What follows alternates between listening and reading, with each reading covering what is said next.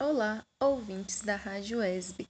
Aqui é a Margarida Pereira e Luiz Alberto, integrantes do projeto de extensão Evolução para Todos, que tem como objetivo aproximar o conhecimento evolutivo do cotidiano das pessoas. Hoje vamos falar um pouco sobre animais que superam os desafios ambientais por meio de armazenamento de alimentos. É bem característico pensar nesse assunto e imaginar um esquilo com as bochechas cheias de nozes e sementes em algum desenho animado, ou a clássica fábula da cigarra e da formiga, não é mesmo? É verdade, Margarida.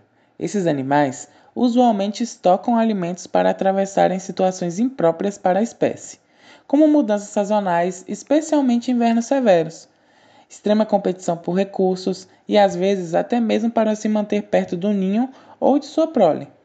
Porém, algumas espécies cultivam seu alimento, dá para acreditar? A organização social das formigas cortadeiras é complexa e refinada.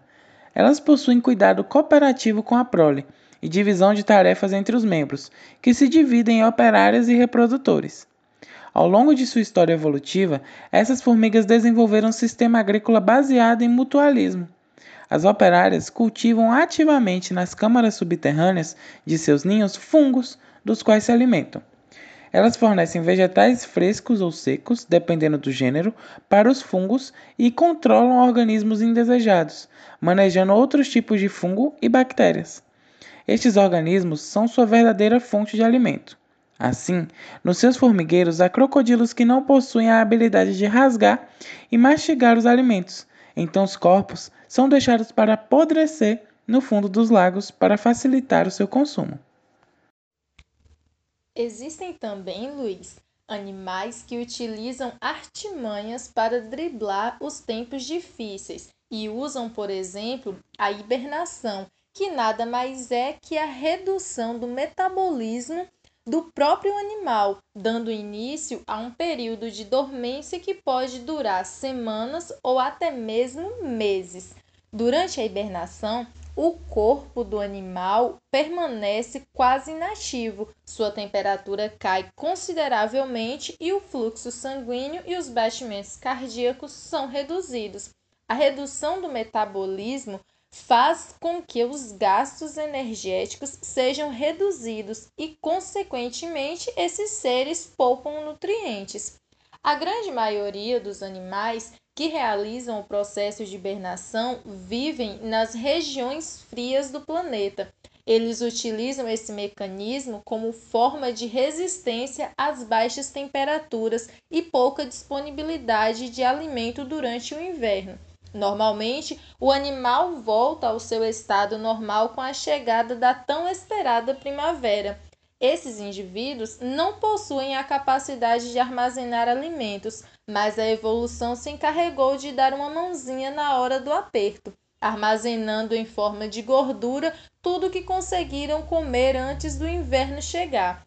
Sem esse processo, várias espécies morreriam de fome nas condições desfavoráveis do inverno. Ainda falando em ambientes hostis, Margarida, sobreviver se torna um desafio para todos os animais, até mesmo para aqueles que se encontram no topo da cadeia alimentar. E uma estratégia adotada que até então vem dando resultados positivos é justamente o armazenamento de comida, até porque quem guarda sempre tem, não é verdade?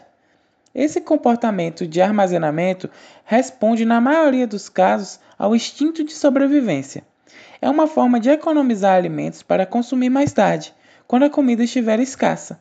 Normalmente, o armazenamento é realizado em uma dispensa improvisada e adaptada a vários fatores. Mas no reino animal, é importante diferenciar entre o armazenamento e a acumulação. Um animal na natureza estará acostumado a períodos difíceis quando a comida é escassa e, portanto, tenderá a armazenar. Mas agora você provavelmente deve estar se lembrando de seu cachorrinho, que sempre enterra seus objetos ou comidas favoritas, não é? Pois bem, mais uma vez vemos o instinto animal atuando, até mesmo nos cães domésticos. Isso porque seus ancestrais, os lobos, não podiam se dar ao luxo de ser alimentados sem reservas. Isso está gravado no seu DNA. Como podemos ver, Luiz, muitos animais têm intrincado em seu código genético o armazenamento de alimento para épocas mais difíceis. Essa estratégia responde a uma mera troca de energia, já que eles investem suas próprias forças em armazenar alimentos em tempos de abundância para ter comida nos momentos mais difíceis. Este assunto é bastante interessante e rende pano para manga, viu, Margarida? Mas por hoje é só.